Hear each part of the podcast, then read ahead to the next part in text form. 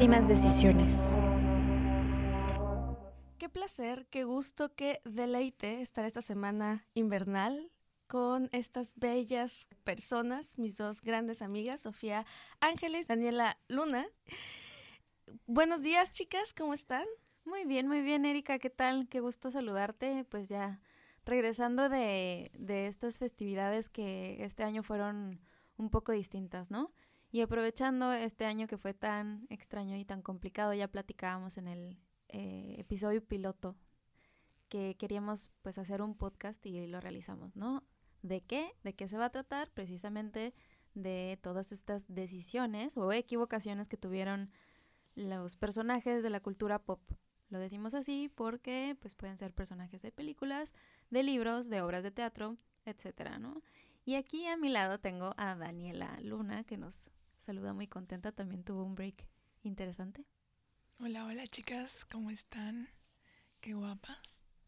Ay, muchas gracias. Para hacer las seis y media de la mañana, estamos muy frescas, muy guapas, muy listas para grabar con todo. Yo, yo no sé cómo le hacen ustedes para grabar a las seis y media y venir de haber corrido, de haber hecho ejercicio. ¿Cómo le hacen, eh? Qué bonito sería que eso fuera real, pero...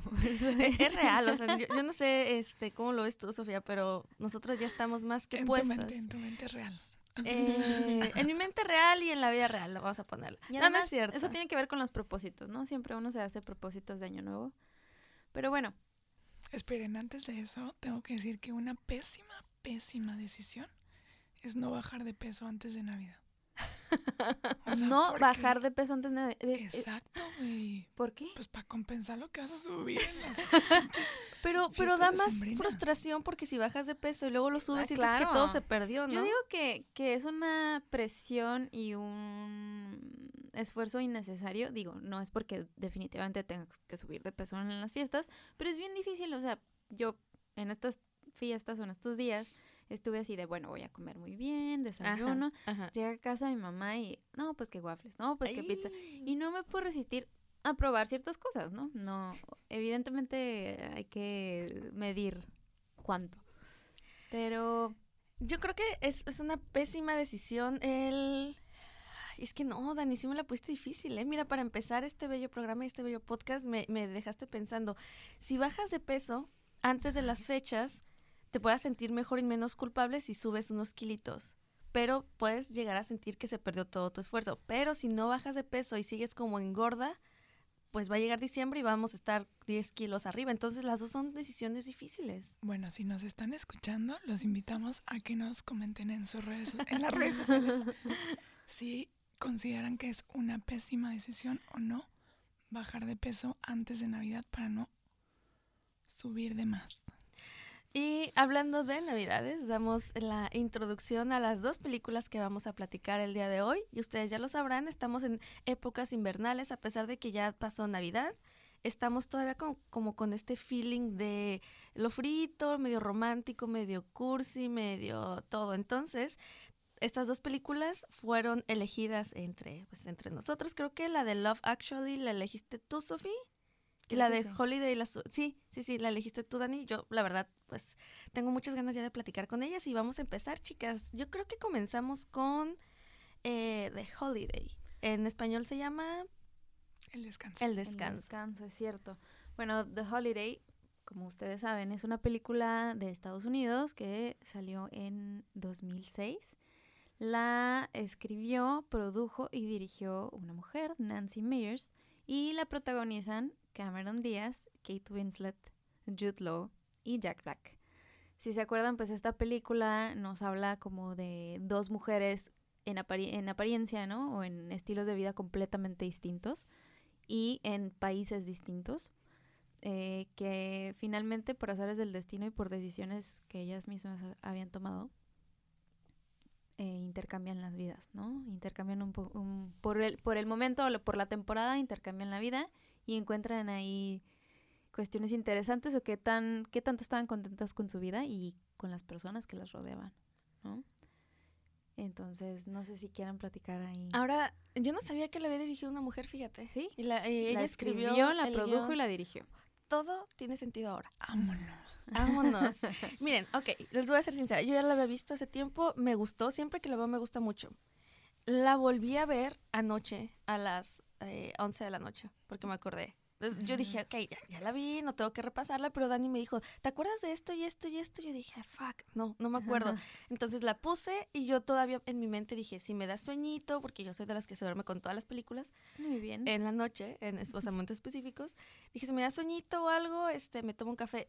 Todo el tiempo estuve despierta. Yo amo esta película, me encanta. Sí hay algunas cuestiones que quiero platicar con ustedes, pero ¿cómo disfruté esta película? Sí, es de estas películas que, que dices, bueno, voy a ver algo que me trae memorias agradables. Digo, es, es- comedia, es una comedia romántica. eh, y te hace sentir bien, ¿no? A pesar de que pues, precisamente estas dos mujeres encuentran el conflicto con, pues, con los hombres de su vida, ¿no? Principalmente. Y eso las hace destapar como a una querer encontrarse o querer eh, entender por qué no puede pasar tiempo sola.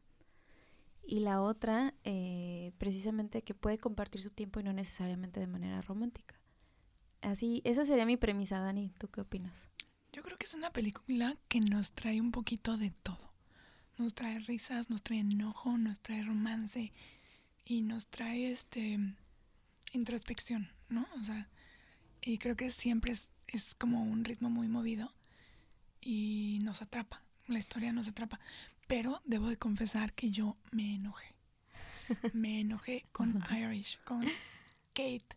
No puedo creer que haya ido a un lugar tan lejos para descansar de alguien. Pésima decisión haberle dado la dirección, el fax y el teléfono de ese lugar. Ah, eso sí. ¿Cómo claro. a superar a alguien? O sea, no, no se puede. Pero eso no, no está explícito. Yo digo que Pero él sí lo es- buscó. No, pero no tenía forma de encontrarla. pues, No, y no es como que haya buscado a su hermano. Nadie sabía, ni siquiera su hermano sabía que se iba a ir. Ella le tuvo que haber dicho que estaba allá. Bueno, para los que no hayan visto esta película, No, ya sé. Perdón, perdón, Sofi, por interrumpirte. No, sí, mejor di eso, di eso. para los que no sepan y no hayan visto la película, lo sentimos, salió hace muchísimos años, ya la, te la tuviste que haber visto. Eh, Iris, o Kate Winslet, eh, sale de, de un pueblito muy cerca de Londres porque está harta de estar enamorada del mismo tipo por muchos años, ¿no? Había salido con él, como que seguían con sus cosas, pero él se decide comprometer o anunciar su compromiso en una fiesta de trabajo donde ella estaba ahí, En ¿no? Navidad. En Navidad o antes de Enfrente Navidad. de ella, o sea, no fu- fue a la, a la descarada. Sí, entonces, pues a partir de ese momento es como el momento clave en el que ella ya dice, pues sabes qué, lo tengo que olvidar. Y a mí me encanta ese mensaje que envía cuando está en el avión. Ese, ese momento para mí fue bonito, hermoso, así como, como, ¿Te como un parteaguas. mensaje? Sí, Sofi? claro. Dice, él le dice, ¿dónde estás? O, Dime bueno, está buscando, ¿Dónde, ¿no? dónde te voy a poder encontrar? Sí, claro, porque dice, me enteré que te vas a ir. Claro. Y ella le dice, sé que no lo entiendes, pero necesito saber si te puedo olvidar. Necesito Neces- que me ayudes, necesito que me a- ayudes a, a desenamorarme de a ti. desenamorarme de ti. Sí, exacto. Sí, como dame Y que, ajá, dame, no, dame la oportunidad de desenamorarme de ti, ¿no? Sí, no sé. Y aparte era un vípero, no sé qué. Ah, sí, obviamente estamos hablando de los casi noventas, digo ahora el 2006, pero Dos- todavía no, 2000, aplica. 2000, 2006, exactamente, ya, ya estábamos avanzando en la tecnología. Pero, ya ven, hablando Pero de tecnología es- y ya estamos rodeados Es de ella. actual, o sea, e- ellos La todavía invocamos. traen Blackberries, ellos todavía traen todo, pero sigue siendo el mismo mensaje. Y yo entiendo, yo entiendo que estés enojada con, con Kate Winslet. Yo quiero decir antes que nada, porque tengo que decirlo a fuerzas, es de mis actrices favoritas, yo la amo, yo soy profunda amante intensa de Titanic, lo siento, o sea, yo sé, yo- Claro, yo, no, yo no. amo Titanic, Es me un encanta. clásico. Pero en especial Kate Winslet creo que es una excelente actriz. Y aquí nos refleja justamente eso, cómo es una chica sensible, insegura, una mujer que tiene un montón de talento, pero que al final de cuentas ella basa su identidad y su, su valor como persona a través de otro hombre, a través de otra persona, y ella se siente especial cuando él la hace sentir especial. Ya sé cómo no le dijo que ella vivía allá precisamente, él le pidió que le revisara Las páginas. las y le dio la dirección para que le mandara el guion. Aquí, aquí sí quiero hacer como ay, otro, otro paréntesis que me cala. A mí, yo sí me sentí ident- identificada con Kate Winslet en algún punto de mi vida. Todas. me, encantaría haberme identificado más con Cameron Díaz, porque es una mujer fuerte, ruda, de esas mujeres que tuvo que apagar sus sentimientos para no eh, verse envuelta en, un montón de escándalo que ahorita lo vamos a tocar.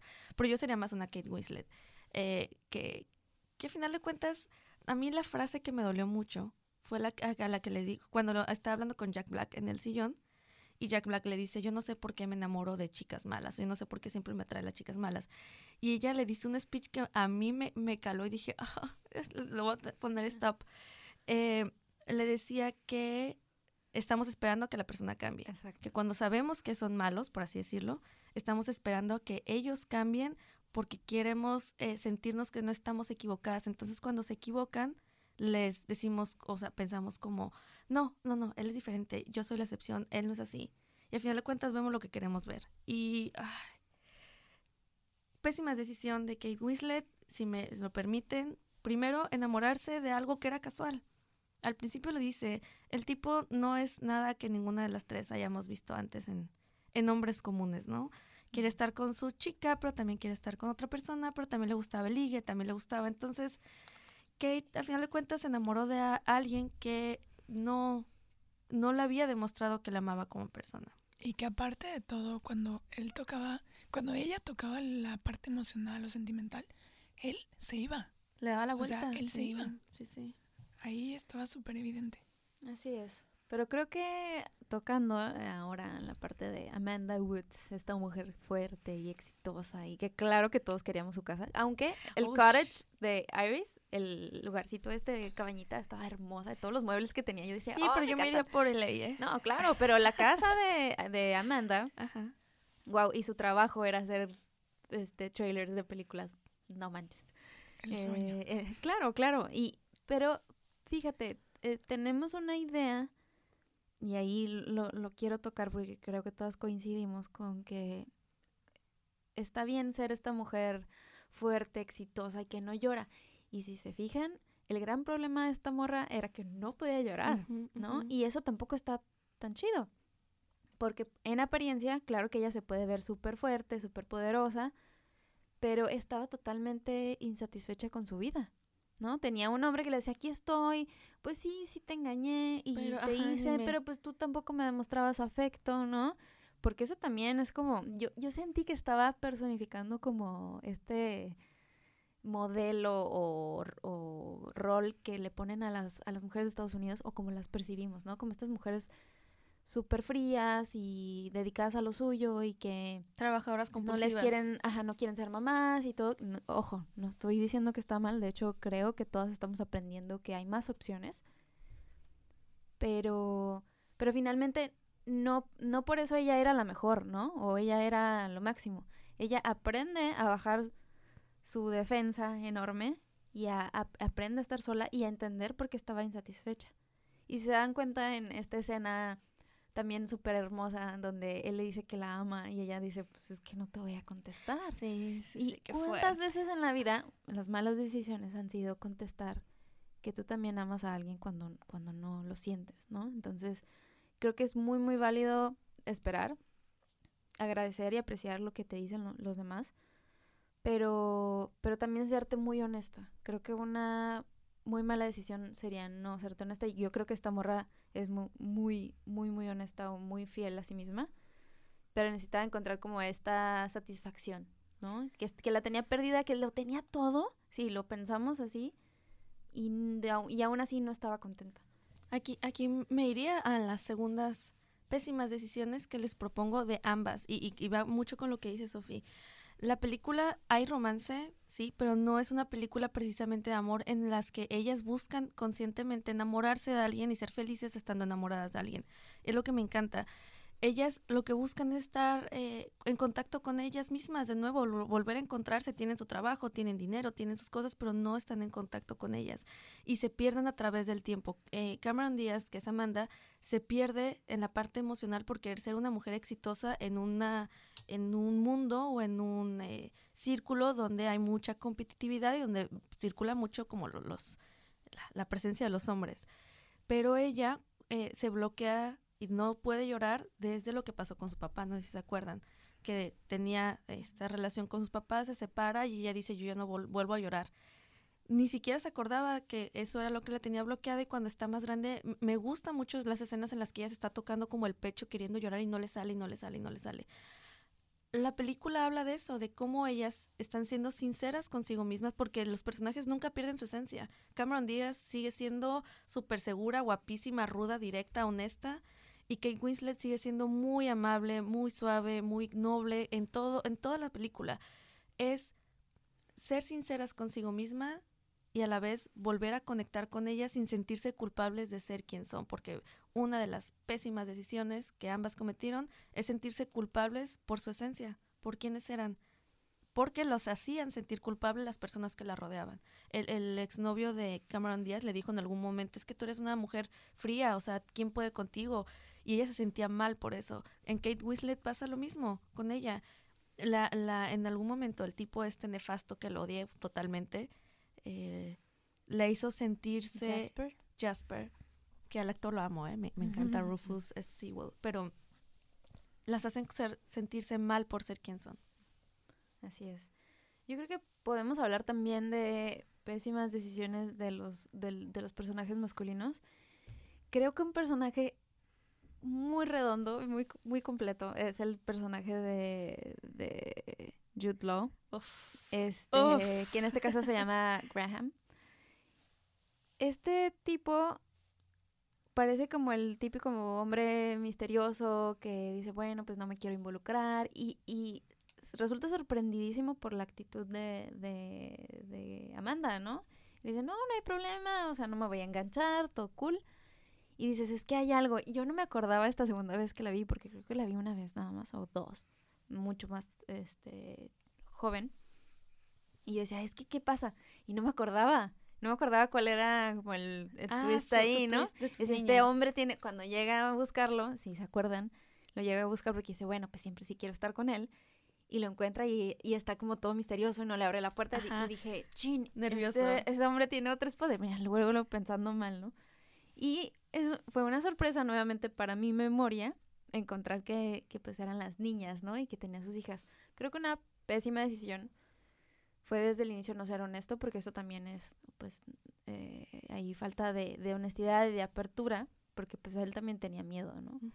Y, y de no ser como claro, pero a pesar de todo me parece un hombre muy en contacto con sus sentimientos y sus emociones y eso a mí me fascina, ¿no? Entonces eh, creo que, que a pesar de que tomó esa pésima decisión de guardárselo un poquito, no sabía si iba a durar, no es como que tenía o le debía de decir este, a la primera chica que se le acercara que tiene dos niñas, pero finalmente forma parte de lo que es él, ¿no? Entonces creo que también se enganchó muy rápido.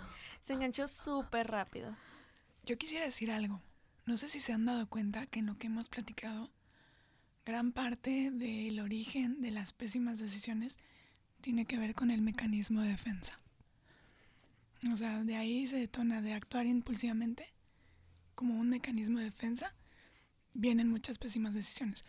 Pero para concluir un poquito de lo que había dicho de Kate y mi odio en su papel, sí comprendo también, o sea, sí me enojé y decía, es que ¿cómo vas a superarlo si tú solita te estás poniendo trabas?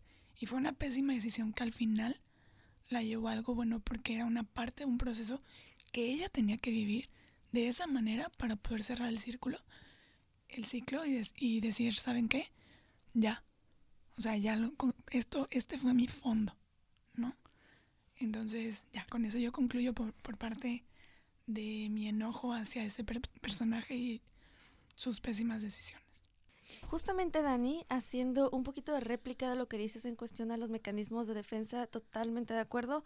Todos los personajes, todos, incluyendo el viejito, que es un gran personaje, me encanta. Lo amo. Es, es, es de reparto, pero, pero es fascinante el señor, me, me, me fascinó. Eh, to- a todos los mueve el miedo. Todos tienen miedo de dejar ir o de verse, pues, de mostrarse quién son realmente. Inclusive el, Jasper, el, amante, ¿no? El, malo de la historia en, en la realidad de Kate Winslet. Él también tiene miedo de perderla. ¿Es un nefasto? Sí. ¿Tiene a su esposa y no quiere perderla? Tampoco. Pero lo que mueve eh, principalmente a Cameron Díaz y a Kate Winslet es el miedo a dejar de ser quienes son y el miedo a que las vean vulnerables. En el caso de Jutla también me fascina, o sea, yo tengo que decirlo, lo amo. Y eso que en esa película sale mi primer gran amor, que es John Krasinski, sale en un pedacito. ¿No vieron The Office? Bueno, sí, claro, sale, sale, él es parte del equipo de Amanda, ¿no? Y yo lo vi y me emocioné, no me acordaba que salía, sale ahí, sale un, segundo. Yo amo a John Krasinski y espero volver a hablar de él en algún otro punto. Pero Jutla es un personaje encantador, sumamente eh, real en el sentido de es guapo, pero no es el típico galán que nada más va y te va a rescatar. O sea, él habla que es sensible, que tiene miedo de perder a sus hijas, que tiene miedo de emocionarlas, que es, viudo, que no sabe cómo mezclar su vida eh, de padre.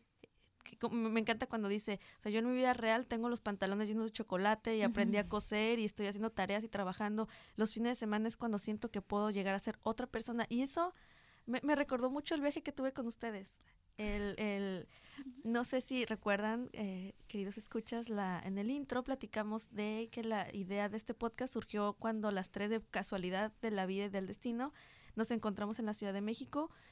Esa misma sensación tuve yo, poder como escaparnos al menos unos, unos días, dos, dos días, tres días de la realidad que tenemos pues en nuestra rutina y me identifiqué con las tres, bueno, con Cameron Díaz, con Kate y con Yudla en ese sentido, querer escaparnos un ratito, aunque sea, de quiénes somos.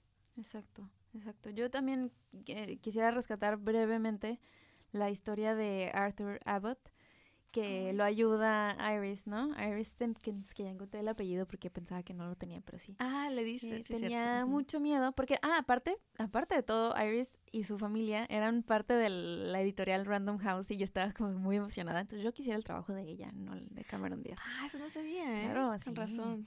Pero finalmente, pues, este, esta casualidad que ella pues encuentra en su casa, en su mansión de vacaciones, y encuentra como a esta persona que, que, había, que había enviudado y que también había quedado como muy triste, ¿no? Creo que una pésima decisión, pero que es muy, muy común, es que construimos nuestra vida alrededor de, de otro, ¿no? Y sobre todo como estas parejas, eh, pues de, de, hace años, que se quedaron sin, sin su otra mitad, ¿no? O como lo decimos en, románticamente, sin su, sin su media naranja, y entonces, a partir de eso, creemos que nuestra vida ya no tiene sentido, ¿no? Y esta persona, esta, la, que querían hacer un reconocimiento, ya se sentía vieja, ya no se había cuidado, ya no había, incluso ya no podía mover su cuerpo, ¿no? Y, y se dejó ir. Y creo que, que eso es algo que pasa cuando, cuando creemos verdaderamente en el amor romántico, en el que nos sentimos incompletos si no está la otra persona. Y creo que es algo que no, no debe suceder porque precisamente nos podemos perder de oportunidades. Este señor tenía años de vida por delante y estaba atrapado en la nostalgia. Y hasta que encuentra a alguien que, que fue capaz de sacarlo de ese, de ese hoyo, de esa comodidad de la melancolía de la nostalgia, entonces decide decir, bueno, mi vida sigue, ¿no? Entonces creo que, que esa historia particularmente para mí fue muy, muy bonita, ¿no? Y yo porque siempre quiero abrazar a los viejitos y llevármelos y a viejitos y, viejitas. abuelos. Sí, no, yo tengo algo con los, con las abuelitas y los abuelitos, los amo. Sí.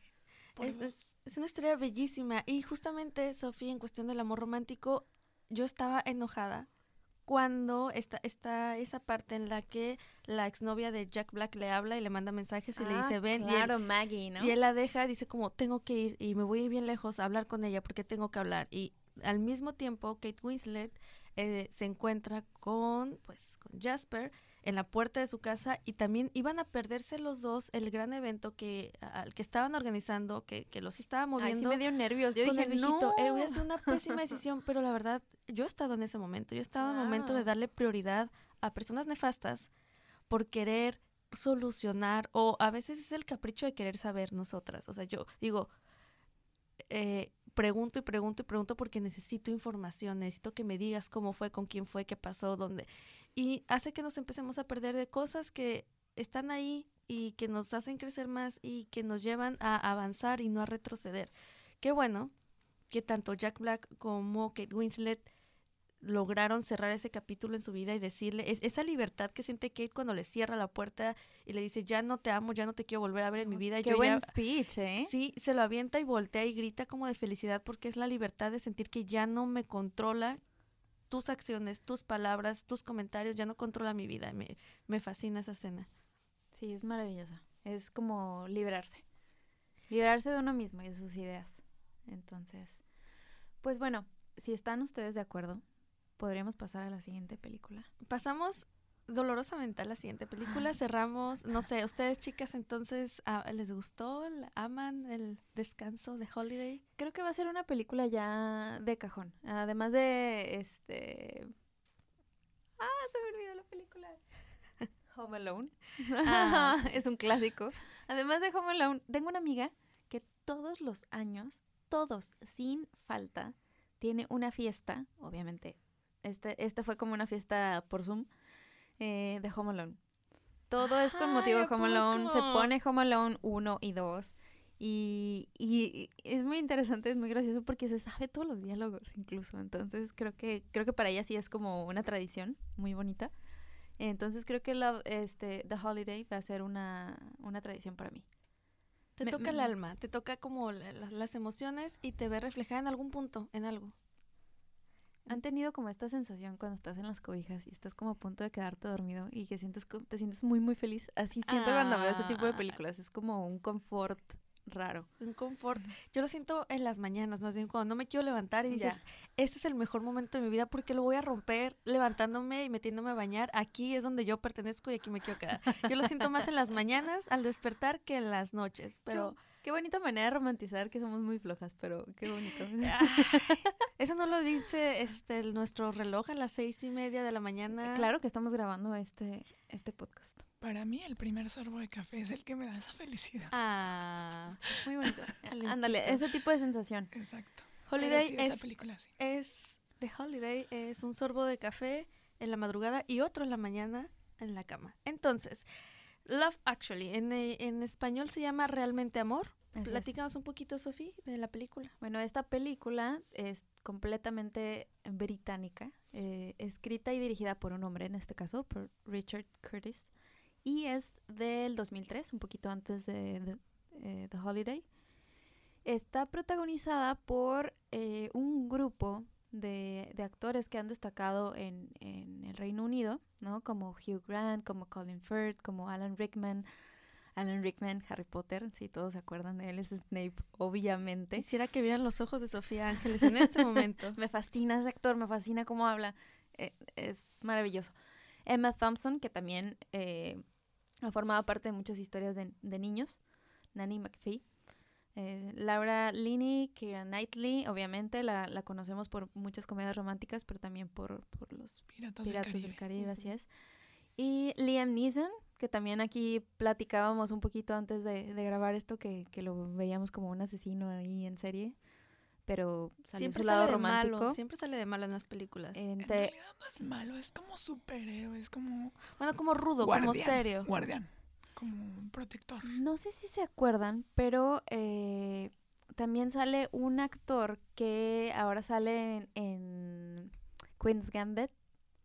Ah, Es el claro, niño. claro. Yo quería decir eso y provocar esa reacción Qué porque yo lo vi, bueno. lo vi el otro día y dije, "Ah, caray, este es el morro que ahora sale.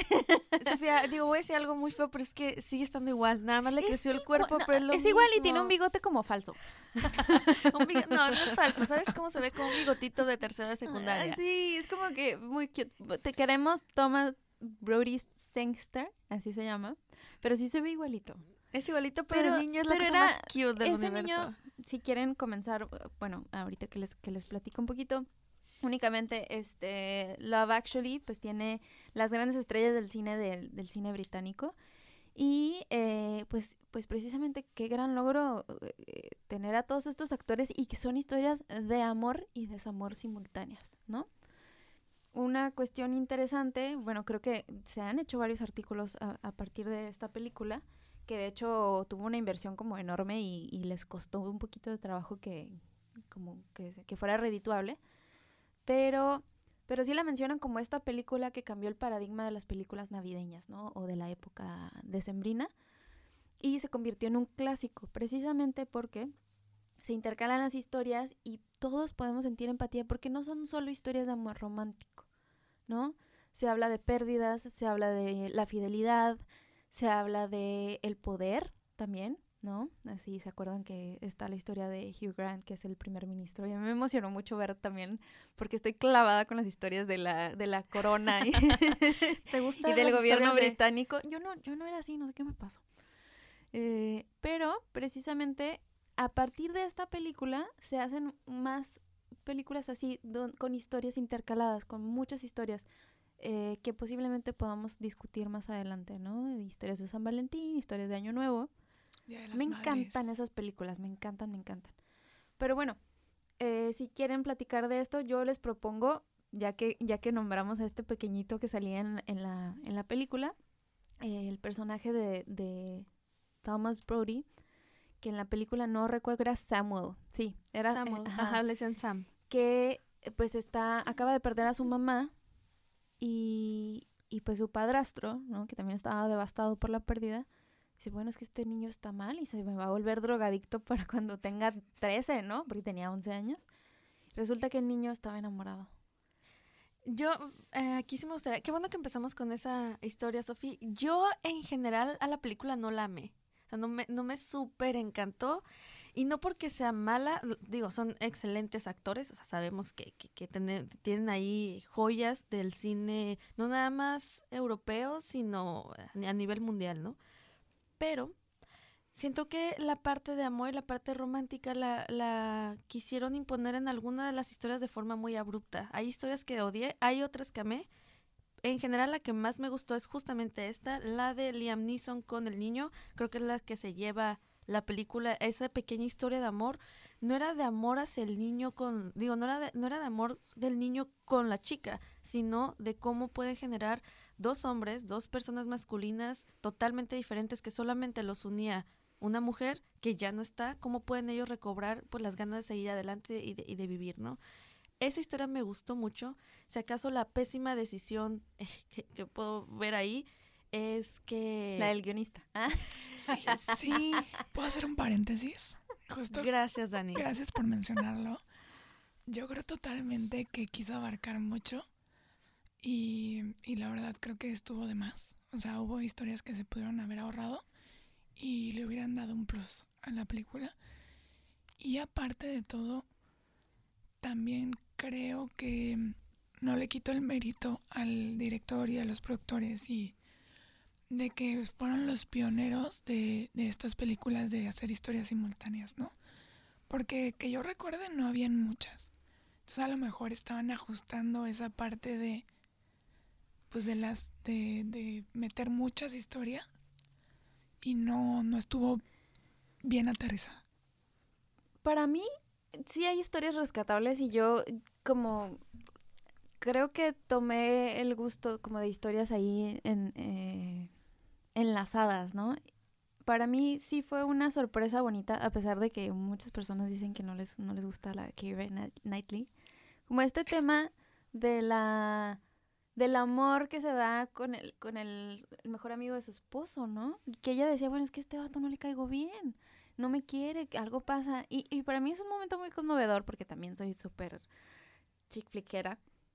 Un momento muy chick flick de la película es cuando ella se da cuenta que, que él la quiere, a pesar de que después hace como su declaración ya oficial, pero por los videos de la boda, ¿no? Y que solo le está grabando a ella y que le dice, pero ¿cómo? ¿Cuándo? Y precisamente ahí, creo, una muy una pésima decisión sería como dedicarse a un amor que, que sabes que está perdido, ¿no? O que no va a ser porque pues se está casando con tu, con tu mejor amigo. Pero precisamente ahí nos damos cuenta como de la, de lo inevitable del sentimiento, ¿no? Y, y sí, estoy de acuerdo contigo en esa parte, Sofía. Yo la historia de Keira Knightley es la que más odié. Mira, tengo, tengo una razón sumamente personal y, y, este, ¿cómo, ¿cómo lo puedo decir? Muy... Yo no puedo ver a Keira Knightley porque me cae mal. O sea, su cara, yo, yo sé que todos tenemos un actor que cuando lo ves Es dices, no, yo no veo película de él. No, no es fea, no, no, para nada. O sea, No. mujer, es una mujer muy bella. Pero le veo la cara y me cae gorda. Entonces, no, de por sí cuando salió ella dije, ah, tú de nuevo. Pero ok, la historia no me encanta porque creo que es una serie de pésimas decisiones de todos los personajes que hay en esa mini historia. En primero, yo sí soy fiel creyente que uno decide enamorarse. mm, qué bonito sería que te caiga, como dice Cortázar, ¿no? Que el amor es como un rayo que te cae y que te deja tirado en medio de la nada. No funciona así. Uno decide enamorarse consciente o inconscientemente. Entonces, si este chico ya sabía que la traía físicamente, se dejó enamorar por alguien que no iba a, a corresponderle y que iba a poner una incomodidad en medio de los tres. Ahora, cuando ella va y después de, lo- de esta escena de los carteles que no me conmovió, realmente dije, ah, este vato, o sea, esta, esta es traición en todos los sentidos, o sea, ve y hazle eso a otra persona, pero bueno.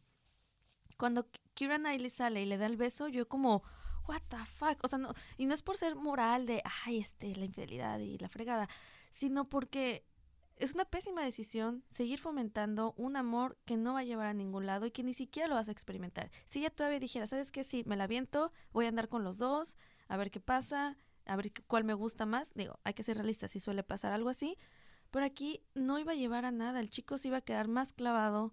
No, siento que ese beso ni siquiera fue sensual, ni siquiera se me hizo como, ay, qué bonito, qué romántico. Fue como, bitch, please, o sea, ¿qué estás haciendo? Fue un beso de agradecimiento, de ternura. O sea, fue como de. Sí. Fue muy lindo de tu parte, pero no. Yo lo- no, no sé si besaría con agradecimiento y ternura a alguien que está perdidamente enamorado de mí. Sí, es, no. mentarle, es una mentada, la neta. Es una pésima decisión. Bueno, yo creo ¿O acaso lo ves diferente, Sofía Ángeles? A ver, platícanos. No, Queremos yo creo, yo creo que no puede ser tan radical y decir, no, este, la, la vida no es así de tajante, ¿no? No podemos evitar, yo sí, yo sí creo que sí es consciente que uno se clave o se hunda en ese amor profundo, pero creo que el amor sí es un poquito inevitable. El amor, el sentimiento, la atracción, no se puede evitar que tú decidas hacer algo con eso, ya es otra cosa. Lo de los carteles, too much, vato, pero, pero sí, pero creo, creo que de pronto como sentir esto o preocuparte por la otra persona o querer, querer que sea feliz, si es de algún modo inevitable, ya que tú decidas que primero vas tú y que tus decisiones o que tu amigo va primero, que eso siempre debería de ser, creo que ahí sí radica como nuestra capacidad de decidir, ¿no? Ella está buscando la validación de los amigos, que creo que todo el mundo hacemos eso, buscar una validación en los amigos de nuestras parejas, ¿no? Pero es una pésima decisión cambiar tu esencia por tener esa validación de los amigos. Entonces creo que sí vale mencionar ahí que ella buscaba esa validación de pues, del amigo de su esposo ahora. Y No le puso un alto a final de cuentas al amor de él. Era como te dejo que ya me di cuenta que me que te gustó con los videos y todavía eh, le dio pie cuando lo- con los carteles ahí y lo ideal sería poner un límite por salud mental de todos, hasta de ella. Pero bueno, Sí. Y otra pésima decisión, ya no de esta historia, es del Snape. Ah, mi Ay, querido Alan Rickman. Esa, esa historia, esa, esa desde el principio, desde que comienzan a, a ver como pistas, me dolió. A ver. Pero a mí lo que sí me dio tierra, así de, "Ay, hijo de tu madre, fue cuando estaba en la expo, ah, no, en la cena navideña. Eso era la cena navideña en la galería. Güey, tienes que ser cínico para bailar con la morra que te vas a tirar. Con tu enfrente de tu esposa ahí. Ahí fue una pésima decisión de los escritores. Y, y les voy a decir por qué me, me molestó y me conflictuó cómo nos guiaron a que ella era la que lo convencía Oye, y que él no, como, no, yo no quiero, ay, no, ¿cómo No. crees? Y la morra estaba, ándale, el- el- el- la ropita y lo que sea. No, la escena en la que ella le, le, le abre las, piernas, todo. ajá, y que Ahí, es como... si la chica quería eso, adelante. O sea, ella está en su derecho de buscar con quién se quiera acostar y, y con qué razón. Me molesta que nos hayan guiado como que él fue una víctima de las circunstancias que cayó en las garras de una mujer provocadora. Ojo, ahí está la clave. Creo que también 2003-2006 era un momento donde todavía seguimos pensando, y creo que es- este es un momento súper valioso para la, la historia de las mujeres, porque todavía hace unos 10 años o más, siempre que había un conflicto, una infidelidad o algo, siempre era culpa, Era de la morra. amante. Siempre era culpa de ella. Porque ella se le insinuó, porque ella no respetó a la familia, porque ella se metió. Y hay miles de apodos y ustedes deben de conocerlos. Eh, pero creo que sí muestra la película, a pesar de que el personaje, yo creo, yo creo que sí, sí hay mujeres así, y no, no por eso son malas, pero sí hay mujeres que dicen, ¿sabes qué? Yo quiero esto y no me importa, que también habla pues de, de su capacidad de, de, de entender que es suyo y qué no, pero, pero también yo sí creo que sí muestra como la incapacidad de comunicarse que tenían esta pareja, ¿no? De la Nanny McPhee y de Snape. Qué extraño ¿Qué, ser qué esa pareja, pareja. ¿eh? Qué pareja tan brillante. Tan Pero, pero si se fijan, no se estaban comunicando, ellos estaban hablando, hablando, comunicándose cuando están envolviendo regalos y todo, pero no se estaban comunicando. Y también ahí es una pésima decisión de Emma Thompson, del personaje de Emma, que es, eh, creo que se llama Karen, que ella se sentía y se veía como una mujer fuerte. Inclusive me molestó una de las frases que, que le dijo a su hermano, que era Liam Neeson justamente, de Ajá. no llores porque ninguna mujer se va a querer acostar contigo si estás llorando. Ella, su Ah, personaje claro. era fuerte, rudo, hasta cuando se dio cuenta que su esposo le estaba poniendo el cuerno por el collar, que no se lo regaló, se hizo la ruda hasta el evento y el día del Festival de los Niños, que es una pésima decisión, pelearte con tu marido en un evento que es para tus hijos y de tus hijos. O sea, sí, o sea, ah, Pero si se fijan, bueno, yo, yo sí quisiera que, que entendiéramos que aquí estamos señalando como pésimas decisiones, que obviamente nosotras no somos perfectas y que son errores tan comunes de la humanidad que parece que no hemos aprendido. Claro, claro. Totalmente. Ay, la verdad, sí, sí. Yo sí he aplicado el. Hay un drama y voy a sacar el drama en el momento más espectacular que se pueda, como en una, en una graduación, en una, en una porque ahí fiesta te de sale y cumpleaños. te enervas y dices, pues chingue su voz", Pero es cuando no estás como en completo control de tus emociones, Claro, ¿no? claro. Yo, si me preguntas hace 10, 15 años, yo era capaz de empezar a llorar y hacer un drama en cualquier lado, pero hoy en día creo que no. Eh, si quieren, podemos ir cerrando con la historia del escritor. No sé si, si quieran hablar de Colin Firth y la portuguesa, que no me acuerdo cuál era el nombre de la chica. Uy, tiene un nombre bien raro. Sí. No sé, es. No me encantó tampoco esa historia, se me hizo muy rápida, se me hizo como la típica de me enamoro de ti hasta que te veo encuerada y voy a buscarte a un lugar donde nadie hable, tienen tradiciones súper arcaicas como te voy a cambiar por una vaca y voy y la enamoro y te pido que te cases conmigo enfrente de toda la gente cuando ni siquiera se conocían, ni siquiera hablaban. Esa es la magia de las chick flicks, que todo se resuelve en 20 minutos y ya, no pasa nada. Mira, si viéramos las películas de Love Actually posterior, Love Not Actually, veríamos que la mayoría de esas relaciones que se formaron ahí o que, o que se rompieron incluso, a lo mejor veríamos que se reconcilió la pareja de la infidelidad, porque así de imperfectos somos, ¿no? Creo que, creo que para mí eso es como, el- como la magia. El humor británico es raro, no es como el de Estados Unidos en el que todo es como mágico y todos los actores son preciosos. Eh, a mí me gusta mucho que nos enseña como la realidad de, de las relaciones humanas, a lo mejor exagerada, a lo mejor eh, queremos resolver dilemas ahí éticos en 20 minutos o menos. Acuérdense que son muchas historias y que tenían Sí, que darle sí, espacio sí. a todas. Y con el tiempo, o sea, queremos resolverlos cada vez más rápido, ¿no? O, o cada vez más simple o más falso y, y esas también son pésimas decisiones. Me, me encantaría ya, igual para cerrar, es que tengo que tocar esta historia, la historia de la chica que se enamora de su compañero de trabajo, que él está Ay, es- perdidamente enamorada de él y que él también le gusta y que no pueden estar porque ella le da preferencia a su hermano. Me rompió el corazón porque ahí yo sí estaba como, hey, sí, ya, échatelo, estás ahí, qué rico todo, y los dos, sí, o sea, esa es de la escena donde yo sí sentí más pasión. Pero ese es amor también. Y le cortó por su hermano. Y sí me, me dolió, pero luego se entiende y, y me gustó esa parte también que pues le va a dar preferencia a un amor súper complejo que es el de un, un hermano que está en un problema mental y tiene que estar ahí como hermana. Entonces, nada más era para, para cerrar. Eh, chicas, encantadísima yo de compartir estas opiniones con ustedes. La- nos conocemos las tres, sabemos que hubiéramos podido hablar otra hora más de todas estas películas porque somos bien parlanchinas, pero ya se nos está acabando el tiempo. Entonces, no sé con qué quieren cerrar, qué quieren decir, algún breve reflexión o con qué se quedan de las películas que en este primer episodio. Yo creo que también la temporada nos pone como en una vulnerabilidad especial. No sé si a ustedes les, les pasa cada año. Incluso ya lo platicábamos hace unos días en, en, otra conversación. Eh, nos pone especialmente vulnerables, nos pone sensibles, nos pone a, reflexionar. Y creo que por eso como estas películas son especiales, ¿no? Porque sí nos ponen ah, o sí nos recuerdan situaciones de nuestra vida que en las temporadas decembrinas o en las festividades que cada quien celebre, se muestran, ¿no? Se agudizan o se rompen o, se unen otra vez, ¿no? Entonces, pues nada, creo que es un buen inicio. Me va a encantar hablar de muchos más personajes, de muchas más perspectivas. Y pues nada, los invitamos a seguirnos en redes sociales.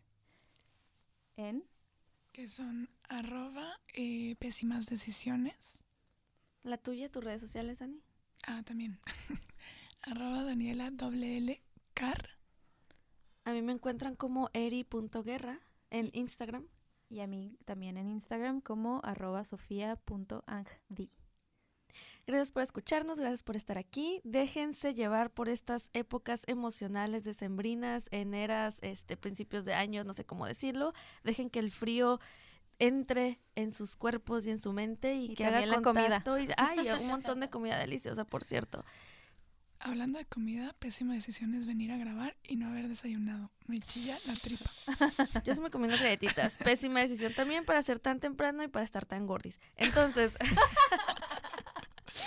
nos vemos. Gracias. Y por favor, déjenos sus comentarios, sus opiniones. Nos encantaría leerlos. Y nos vemos para el siguiente capítulo en el que vamos a hablar de dos películas también maravillosas. En el siguiente episodio lo que vamos a ver o vamos a platicar va a ser sobre la película de Amantes del Círculo Polar, una película española que amo. Y Eternal Sunshine of the Spotless Mind, que estoy segura que si la vieron van a sufrir con nosotras. Por también. favor, véanlas para que pues puedan platicarla con nosotros. Muchas gracias y nos vemos en el próximo episodio.